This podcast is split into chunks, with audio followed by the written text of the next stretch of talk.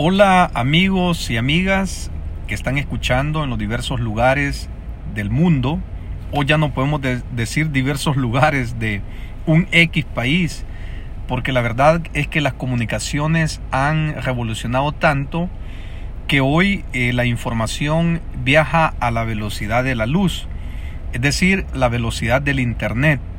De modo que hoy podemos saber qué es lo que está ocurriendo si estamos en la parte de Occidente, qué es lo que está ocurriendo mañana, por ejemplo, en China, en Austria o en países eh, muy alejados. De modo que tenemos la información a mano de todo lo que está ocurriendo y esto tiene que ver con eh, la revolución humana, hasta donde, hasta donde Dios le ha permitido al hombre alcanzar o entender los avances tecnológicos. Pero claro, todo esto es limitado. Dios lo tiene controlado absolutamente todo. Nada se escapa de la voluntad de Dios y una hoja de un árbol no cae si Dios no lo permite. Un cabello no cae a tierra de una persona sin que Dios eh, lo permita. Dicho lo anterior, quiero platicarles sobre la vida y la muerte. Para los que sostienen la teoría que no existe Dios y de que eh, la idea de Dios solamente es una creación humana para poder apaciguar el alma del hombre en el sentido de que eh, el hombre anda buscando respuestas y para calmar su alma, sus ansiedades, sus malas decisiones y que tenga una aprobación moral de lo que está haciendo, pues ellos dicen, bueno, se inventan a Dios. Y dicen Dios por aquí, Dios por allá. Estos son como aquellos que sostienen las teorías modernas o el posmodernismo, el ateísmo, ya sea en las dos variantes, tanto agnósticos como escépticos. Y ellos te dicen, no hay Dios, no hay Dios, te lo aseguran, ¿verdad? Pero eh, ellos te lo aseguran porque a lo mejor han leído a, aquel libro de, de Friedrich Nietzsche, que es el padre de la doctrina posmoderna, eh, y, estos eh, ateos, pues leen a Friedrich Nietzsche, aquel libro que él sacó, Dios está muerto. Y, pero Friedrich Nietzsche pues básicamente está haciendo un análisis de cómo la humanidad se ha venido degradando, digamos, a través de los tiempos. Y explica que hoy las iglesias están vacías, la gente prefiere ir a la playa, prefiere ir al cine, prefiere ir al parque, prefiere estar en una obra de teatro, eh, de modo que el, ser humano está más compenetrado con lo que está aconteciendo en el mundo. Como esta conversación es un café con Jaime, permítanme darme un sorbo y luego continúo hablando un poco sobre este tema. Entonces dice Friedrich Nietzsche, las iglesias están vacías. La humanidad no quiere nada con Dios. La humanidad está más preocupado por alcanzar metas, por alcanzar sueños, por enriquecerse, por buscar los logros últimos y únicos que la humanidad busca, que es el dinero, el amor al dinero. Está más preocupado por la fama, por la gloria de este mundo, que por tener una verdadera relación con Dios y es así como las iglesias abandonaron, las personas abandonaron las iglesias, abandonaron a Dios y las iglesias allá por la primera parte del, del siglo XX y la segunda parte del siglo XX, pues las iglesias comenzaron a vaciarse. De allí dice Friedrich Nietzsche, Dios está muerto. ¿Por qué? Porque los hombres no quieren saber nada de Dios. Bueno, estos son como los, los escépticos y los agnósticos. Los agnósticos son aquellos que te discuten que hay Dios. Les gusta argumentar, les gusta plantear sus, sus ideas y explican su dialéctica, el por qué Dios no existe. En cambio, los eh, escépticos, estos ni siquiera te discuten la existencia de Dios porque ellos lo dan per se por hecho que Dios no existe, basado siempre en, esos, en esas ideas. Claro, eh, no solo es Friedrich Nietzsche, hay otros escritores y teólogos, por cierto, que, que desembocaron sus vidas en amalgamar este tipo de doctrinas. Eh, dentro de ellos tenemos a Rudolf Bullman que te habla de la desmitologización de la Biblia y te dice que la Biblia contiene una gran cantidad de mitos, te dice que el pecado es un mito, el infierno es un mito, el cielo es un mito, y de ahí la idea la toman también los, los agnósticos y los escépticos, que te dicen que Dios no existe y que eh, la vida es la vida y que se acaba cuando uno muere y que como somos materia pues pasamos a ser olvidados y, y, no hay vida después de la muerte. Por lo tanto, la idea del cielo y del infierno, pues es una falacia que las iglesias metieron a través de la Biblia para tener a las personas controladas y además estarle sacando el dinerito a las personas con esa idea del cielo y del infierno.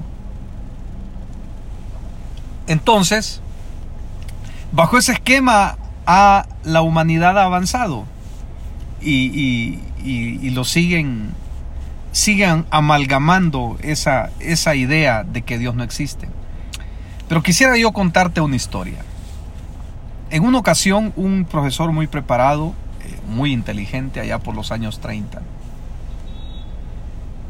estaba dando su clase eh, magistral, ¿verdad? porque era un profesor muy, muy docto, muy, muy inteligente, muy preparado.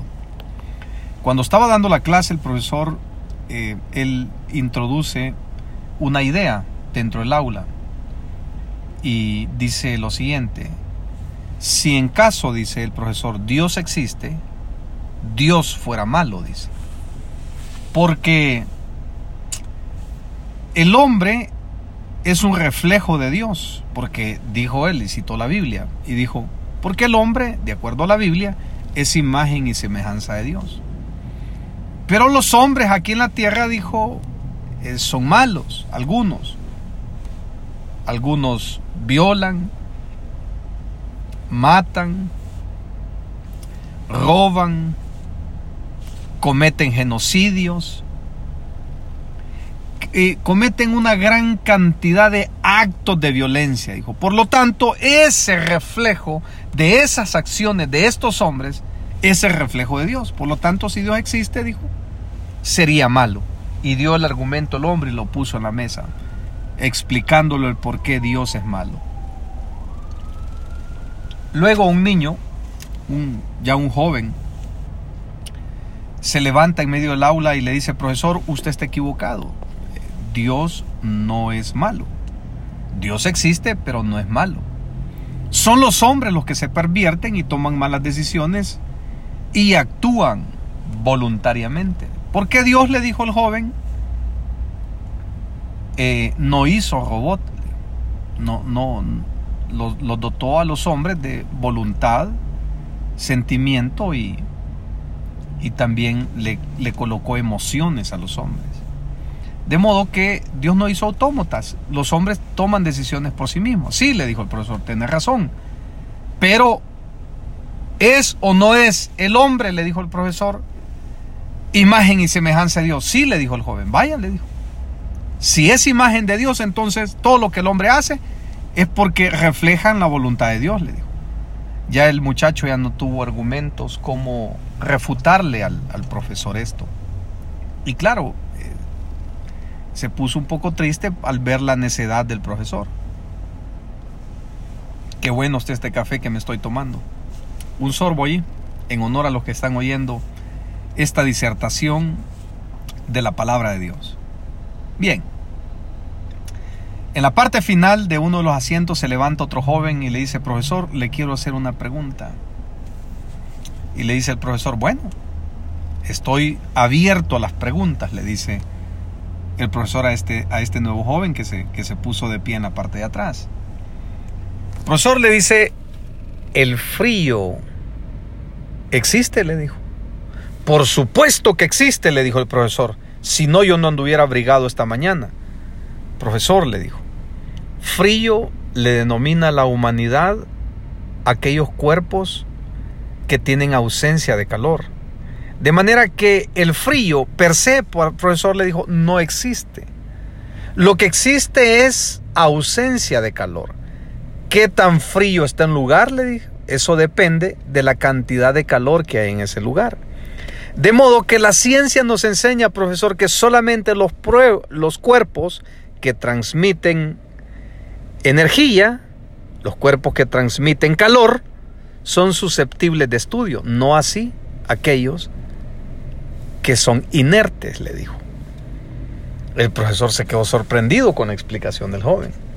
Viene el joven y le, quiere y, le hace, perdón, una nueva pregunta al profesor. Y le dice, profesor, le dice, ¿existe la oscuridad? Le? Por supuesto que sí, Leo. Si no, no, no existiera la noche, le dijo. Claro que existe la oscuridad. Nuevamente el profesor se equivoca, le dijo. No existe la oscuridad. Ese es el término que utilizamos en el lenguaje humano. Pero en realidad, le dijo, lo que existe es la luz, no la oscuridad. ¿Qué tan oscuro está un lugar, profesor? Le dice. Eso se determina por la cantidad de luz que hay en un X espacio, le dice. Además, le dije, la ciencia nos enseña que solamente los cuerpos que transmiten luz son objeto de estudio, objeto de investigación. Y esto se analiza con el cuadro de Nicole para verificar la variabilidad de la gama de la luz. El profesor se quedó así como, como impresionado porque ya no tenía palabras que decir. Ahora le dice el joven, con respecto a su argumento, profesor, que Dios dice usted que si existiese es malo. Ahora, ¿qué tan oscuro tiene un hombre un corazón? ¿O qué tan alejado ande un hombre de la luz? Le dice, eso se va a determinar por la ausencia de Dios en sus corazones. De modo que si una persona actúa mal, viola, mata, roba, como usted bien lo ha explicado, eso se determina que ese hombre tiene ausencia de Dios en sus corazones. Por lo tanto, no mora Dios en él. Actúa como un ser autónomo. Porque Dios no hizo robot. Lo dotó de inteligencia, de sentimiento y de voluntad. Cuando la Biblia, profesor, le dice, explica que nosotros somos imagen y semejanza de Dios, no se refiere a que Dios tenga mano, boca o pie, sino que Dios hizo semejante al hombre en su intelecto, sentimiento y voluntad. Por lo tanto, el hombre es autónomo. Las decisiones que tome, eso va a depender de cuánto esta persona haya estado expuesto a valores morales y a principios así va a tomar sus decisiones. Así que Dios le dijo existe y no es malo. Los hombres son malos a partir de alejarse de Dios. El profesor se quedó sorprendido con esta interpretación y le preguntó al jovencito, ¿cómo te llamas? Le dijo. Me llamo Albert Einstein, le dijo. Ahora bien, para los que siguen diciendo que Dios no existe, que el infierno no existe y que el cielo no existe. Los hombres con poca información le dan validez a argumentos que no se sostienen con la más mínima contradicción. No se sostienen. ¿Por qué? Porque no hay base científica para decir eso. Pero sí tenemos base científica a través del modelo de observación a través del modelo de la legalidad y a través del fundamento también filosófico. Existen argumentos. Primero, si lo quieres ver, ahí está el cielo. Solo inclina tu cabeza hacia arriba y te vas a dar cuenta que hay un cielo. Ahora, ¿qué tan caliente puede hacer el infierno? Pues bueno, la naturaleza nos lo dice. Solo analicemos los volcanes. ¿Qué dicen los geólogos y los vulcanólogos acerca de las erupciones volcánicas, que ahí hay una vena, que hay unas placas donde corre lava al interior de la Tierra y cuando los volcanes hacen erupción es porque esa presión se está liberando que viene del centro de la Tierra. Esto es consistente, lo que dicen los científicos, con Efesios capítulo 4, verso 7. Cuando preguntan, el verso 7 hasta el verso 9, ¿quién es este Jesús? Si no es aquel que bajó, que viene del cielo y bajó a la tierra y volvió a subir. El que fue muerto y resucitó al tercer día, dice, y bajó a las partes más bajas de la tierra para traer la cautividad cautiva y le fue a predicar a los espíritus encarcelados. Entonces ahí tenemos una evidencia bíblica de que el infierno nos dice que Jesús bajó a esas partes más bajas de la tierra. Es justamente el núcleo de la tierra, lo que llaman los científicos, que es donde está la masa, el centro, que es similar, decandente, al igual que el Sol. ¿Y qué es lo que mantiene el status quo científicamente para que la Tierra no se desencadene o se pulverice por ese núcleo que está en el centro de la Tierra? Una vez más, uso la ciencia. El mar. El mar es el, es el equilibrio de la Tierra. Y la sal es lo que sostiene o mantiene viva el agua y mantiene la temperatura de la tierra. Eso cualquier muchacho que esté estudiando cuarto, quinto, sexto grado lo sabe porque se los enseñan. Pero el que lo está escuchando también puede ir a investigarlo. De manera que la humanidad, como los agnósticos y escépticos, le dan más auge, digamos, a libros como el Popol Vuh, que dice que los hombres, los humanos, venimos de una mazorca. Interesante, pero desprecian el sacrificio de nuestro glorioso Señor Jesucristo hecho en la cruz del Calvario. Los hombres, por ejemplo, creen más en los mitos y leyendas. Por ejemplo, creen en la mitología griega, en Júpiter, en Mercurio, o nos vamos a los países nórdicos, y algunos países escandinavos, Bélgica, todos esos países, que creen todavía en la mitología de Odín y de Thor, que dicho sea de paso, costó mil años al cristianismo desplazar esas mitologías o leyendas que tenían estas localidades. Pero, interesante, el padre del posmodernismo, como le decía Friedrich Nietzsche, introdujo a la humanidad el relativismo, así se llama, relativismo, que viene consecuentemente con el posmodernismo. ¿Y qué es este, este concepto o este pensamiento de los humanos? Se refiere justamente a decir que todos los textos no poseen verdades absolutas, sino que son verdades relativas y que tienen que ver con el tiempo y en el espacio en que se escribieron. Por lo tanto, dicen estos que amalgaman y enfocan el posmodernismo y con el tema del relativismo. Te dice, bueno, te dice, no hay ningún libro que posea la verdad absoluta. Hay que cuestionar todos los libros. Hay que cuestionar la Biblia. Hay que cuestionar el Bhagavad Gita hay que cuestionar el Antiguo Testamento, que es el que tienen los judíos, y hay que cuestionar también el Corán. Entonces te dicen, ya no hay verdades eh, absolutas, sino solamente verdades relativas. Y aquí se suman, vuelvo, insisto, aquellos grandes hombres que predicaron la palabra de Dios, como eh, que en algún momento se desviaron como Calvart, Rudolf Bullman, Maker Y dice Bullman, bueno, la Biblia tiene una gran cantidad de mitos y esos mitos hay que quitárselos. La cruz es un mito, el pecado es un mito, el infierno es un mito. Entonces ahí toman esa base. Entonces dice, todo esto es un mito, por lo tanto no es una verdad absoluta. Sin embargo, solo el Antiguo, el Nuevo Testamento eh, nombra 162 veces el infierno. Solo el Nuevo Testamento. Versus la mitad de veces que se nombra el cielo.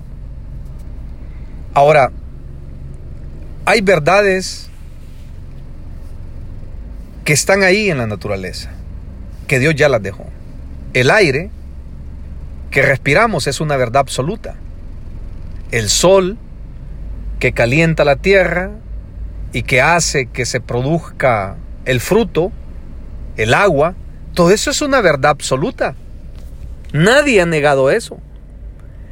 Y el profeta Isaías dice en el capítulo 61, si no me equivoco, que Dios es el que hace descender la lluvia del cielo y la nieve. Y dice que Él le riega la tierra, da semilla al que siembra y pan al que come.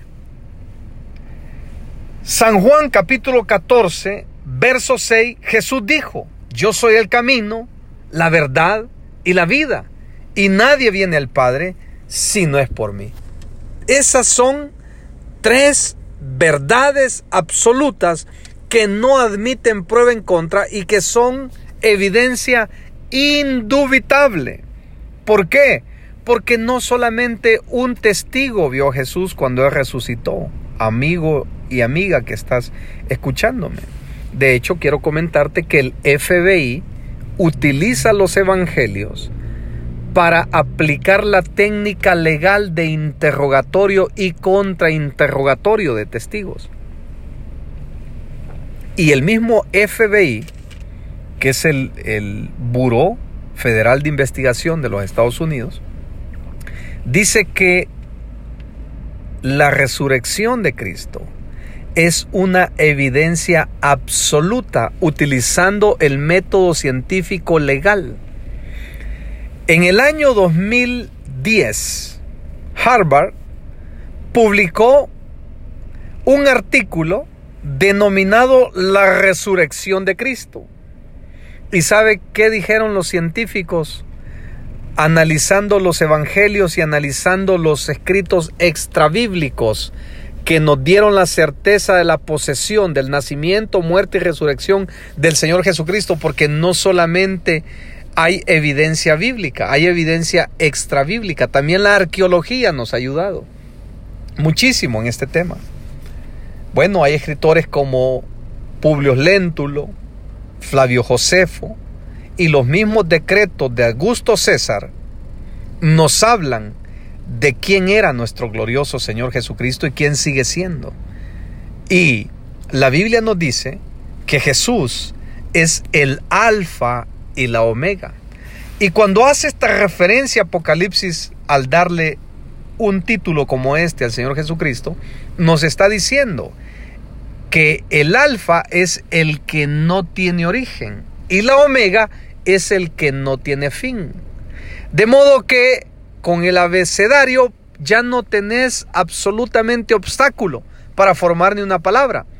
Ninguna palabra. No hay obstáculo. Tenés todo el argumento suficiente para poder formar cualquier tipo de palabra. Por eso es el alfa y el omega, el que no tiene origen y el que no tiene fin, nuestro glorioso, glorioso Señor Jesucristo. Pero volvamos a esas tres verdades. Jesús dijo, yo soy la verdad. Así que analicemos. Si no estamos en la verdad que es Cristo, estamos en la mentira. Luego dijo, yo soy el camino. Así que si no estamos en el camino, que es el Señor Jesucristo, estamos perdidos. Luego dijo, yo soy la vida. Significa que si no estamos en la vida que es Cristo, estamos muertos en nuestros delitos y pecados.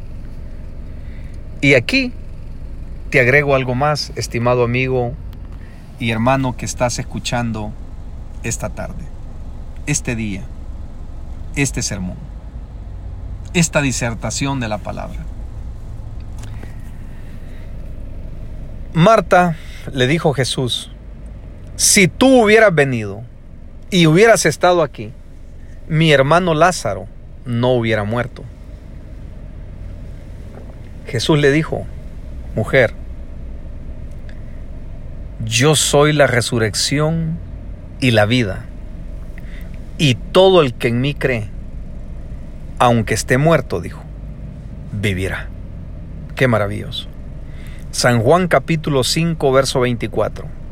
Dice así, de cierto, de cierto os digo, el que oye mi palabra y cree al que me envió, no vendrá condenación, mas ha pasado de muerte a vida eterna. Qué lindo esto. Esto debe impactar los corazones de las personas. Pero te voy, a otra, te voy a dar otra evidencia de que el cielo existe y que el infierno existe. Jesús, cuando estaba en vida con los apóstoles, en el Evangelio de Lucas capítulo 16, verso 19, les contó una historia. Y esta es una historia real. No es una parábola, tampoco es una metáfora. Porque las metáforas y las parábolas no se refieren a lugares, ni a nombres de personas, sino que con las metáforas y las parábolas se toman los hechos o sucesos de la naturaleza para enseñar verdades espirituales. En cambio, en las historias, a diferencia de las parábolas, se mencionan nombres, lugares y aspectos específicos. Entonces dice Jesús, les voy a contar una historia. Había un hombre rico y un hombre pobre. El hombre rico vivía su vida de manera licenciosa. Hacía todos los días banquetes con esplendidez. Se vestía de púrpura y de lino fino. Era un hombre pomposo que veía de menos a los pobres, que no ayudaba a los necesitados, que se preocupaba nada más de lo estético, de lo físico, de andar bien, de sentirse bien, de disfrutar los mejores manjares, de andar los mejores vehículos, de tener las mejores mansiones, de tener los mejores placeres de la vida, como muchos de los que hoy están enfocados en el mundo. Creo que esa historia nos viene a confirmar que hay muchas personas que están bien enfocados solo en ese tema. Pero contrario a este hombre, cerca de la puerta de su casa también había un hombre mendigo, que se llamaba Lázaro. Este Lázaro era un hombre pobre que deseaba comer de las migajas que caían de la mesa de este rico. Pero al rico nunca le importó eso. El rico solo le importaba su vida. Solo le importaban los placeres. Entonces aún los perros venían y lambían las llagas de este hombre pobre porque tenía sarna en su cuerpo. O lepra. Pero el hombre rico nunca se preocupó por ayudar a nadie. Es más, veía menos que nada a las personas que no eran de su categoría. De modo que murió, dice la palabra de Dios, el hombre rico y fue llevado, dice, al sepulcro. Note, note cómo se refiere Jesús a esta parte. Fue llevado al sepulcro. Y Murió también, dice, el hombre pobre llamado Lázaro. Y mire la diferencia. Y dice, fue llevado por los ángeles al seno de Abraham. Estando, dice, este hombre rico en el Hades, Hades es la palabra griega que se refiere al lugar de tormento donde la llama nunca se extingue. Y Seol es la palabra hebrea para referirse al lugar de tormento donde la llama nunca se extingue. Entonces, en cuyo caso ambas significan lo mismo, que es Gema, Gema o el gran basurero, para referirse al lugar de fuego, al infierno. Ah, pues estando este hombre en el Hades, en el infierno, en el lugar de tormento, dice que alza su mirada y ve al padre Abraham. Y en el seno de Abraham estaba Lázaro el mendigo. Estando en esa condición este hombre, le dice a Abraham, Padre Abraham le dice, ten misericordia de mí. Envía a Lázaro para que moje su dedo en agua y lo ponga en mi lengua, porque no aguanto esta este lugar que me atormenta, esta llama que me atormenta. No la aguanto, Padre Abraham. Dile a Lázaro para que venga y moje en agua su dedo y me lo ponga en mi lengua, porque no aguanto esta llama que me atormenta. El Padre Abraham le dijo al hombre, Mira, le dijo, no puedo, le dijo. Recuerda, le dijo, que tú en la tierra tuviste tus bienes y, no te acordaste de hacer lo bueno, ni de buscar a Dios. Y Lázaro allá, le dijo, en la tierra era atormentado. Ahora él es consolado, le dijo, y tú eres atormentado. Además le dijo el padre Abraham, entre tú y yo se interpone una cima. Ahí la palabra de Dios utiliza la palabra S para escribir cima. No lo escribe con C, sino con S, porque cima es la parte de abajo y cima con C es la parte de arriba. De manera que había un abismo que los dividía. Eso es lo que le estaba diciendo el padre Abraham. Hay un abismo que nos divide. De manera que los que quieran pasar de allá para acá no se puede, ni de aquí para allá. Interesante. Entonces viene el hombre, el rico, y le vuelve a clamar a Abraham y le dice, Padre Abraham, está bien, le dice. Entonces envía a alguien a la casa de mi padre, le dijo, para que le prediquen a mis cinco hermanos que son agnósticos. Y le dijo, y uno de ellos le dijo, también es escéptico, que no creen en Dios. Vaya, padre Abraham, y predíquenle, les dijo. Para que ellos sepan que el infierno existe, para que no vengan a este lugar. Envía a Padre Abraham a alguien que se levante entre los muertos y que vaya y le predique a mis hermanos. Y le dijo al Padre Abraham, tampoco puedo. Porque aunque alguien se levante, le dijo, entre los muertos, no le creerán, le dijo. Para eso tienen a Moisés y a los profetas. Así que yo hoy estoy profetizando. Cristo viene pronto por una iglesia sin mancha y sin arruga, una iglesia que le obedece, una iglesia que le adore, una iglesia que le busque, una iglesia que procure hacer la voluntad de Dios. Pero claro, el padre Abraham le dio una palabra contundente a este hombre rico. Y le dijo, aunque alguien se levante entre los muertos, no creerán. Ahora yo les pregunto a mis amigos y hermanos que oyen, ¿cuántas personas hoy en día dicen que Dios no existe? ¿Cuántos hoy en día dicen que el cielo es un mito y que el infierno también? ¿Cuántos hoy en día dicen que al morir allí se acaba todo? Pero la Biblia nos enseña todo lo contrario. Porque dice el necio en su corazón, no hay Dios. Mire qué interesante. Ah, pues así como esos necios que negaron a Dios, lo negó este hombre rico. Nunca quiso venir a Dios. Nunca buscó hacer el bien. Y al morir se dio cuenta que sí había una vida después de la muerte. Interesante, este hombre tenía recuerdos de lo que había vivido. Así que todos aquellos que mueren sin Jesús en su corazón, que hicieron lo malo, van a tener recuerdos. Se van a acordar de todo lo que hicieron en la tierra y cuántas veces le fallaron y pecaron en contra de Dios. ¿Por qué es importante que tengan recuerdos? Porque el Señor sentado en su trono es un juez.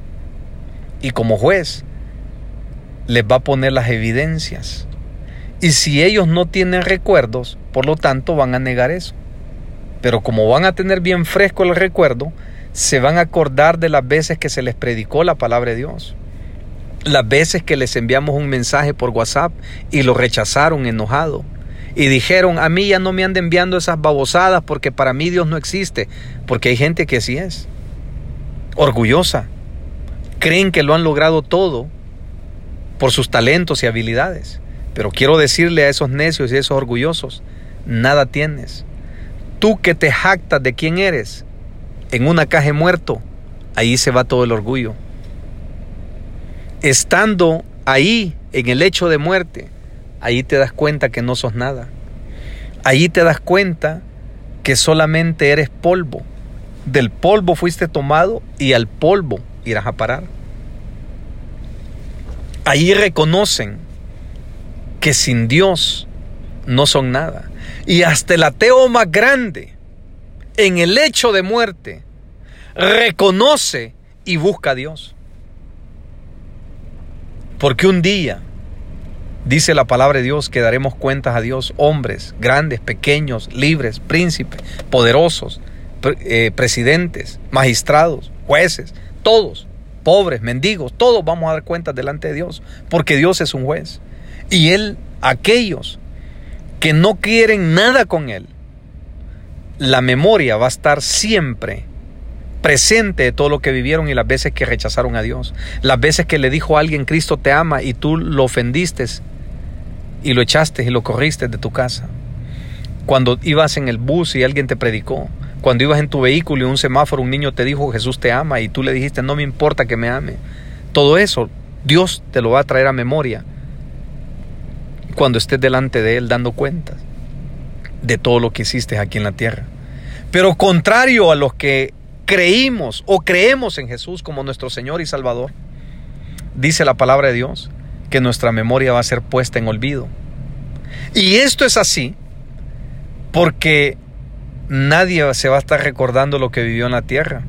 No se va a recordar de sus parientes, de sus hermanos, de sus primos. Imagínense aquel que fue salvo y está en la presencia del Señor en la boda del Cordero y comienza a buscar a su mamá y a su papá y se dan cuenta que no está allí. Y si no está allí, ¿dónde va a estar? En el infierno. Entonces va a ir atormentando yo aquí y mi mamá en el infierno. Por eso su memoria tiene que ser puesta en olvido. Lo que dice Eclesiastés capítulo 9. Los que están vivos saben que han de morir, pero los muertos nada saben porque su memoria ha sido puesta en olvido. ¿Ve? Ahí se complementa la palabra de Dios. Se complementa.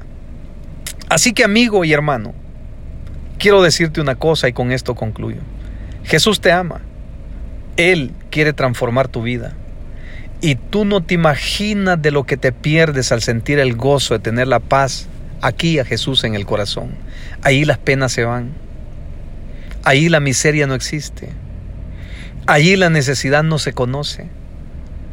Ahí las preocupaciones en Cristo, hermano, nombre, flota uno en el aire. Porque ahí se cumple lo que dice el Evangelio Mateo capítulo 11, verso 28, que dice así. Venid a mí, todos los que están cargados y cansados, porque yo os haré descansar. Suave es mi yugo, ligera mi carga. Amigo y amiga que estás escuchando este mensaje, ponte a cuentas con Dios. Ya no le niegues. Ya no blasfemes con tu boca diciendo que Dios no existe, diciendo que el infierno no existe.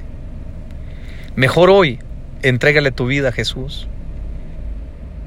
y dile, esta tarde conmigo, Señor Jesús, perdóname, porque he pecado de obra y de palabra.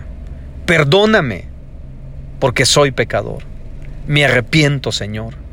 Dile hoy con todo tu corazón, Jesús, te recibo en mi corazón como Señor y Salvador de mi vida. Y creo que un día estaré contigo en la boda del Cordero porque sé que hoy tú me has perdonado mis pecados. Gracias, Señor Jesucristo. Amén. Si has hecho esta oración, no lo dudes. Tu nombre ha sido inscrito en el libro de la vida.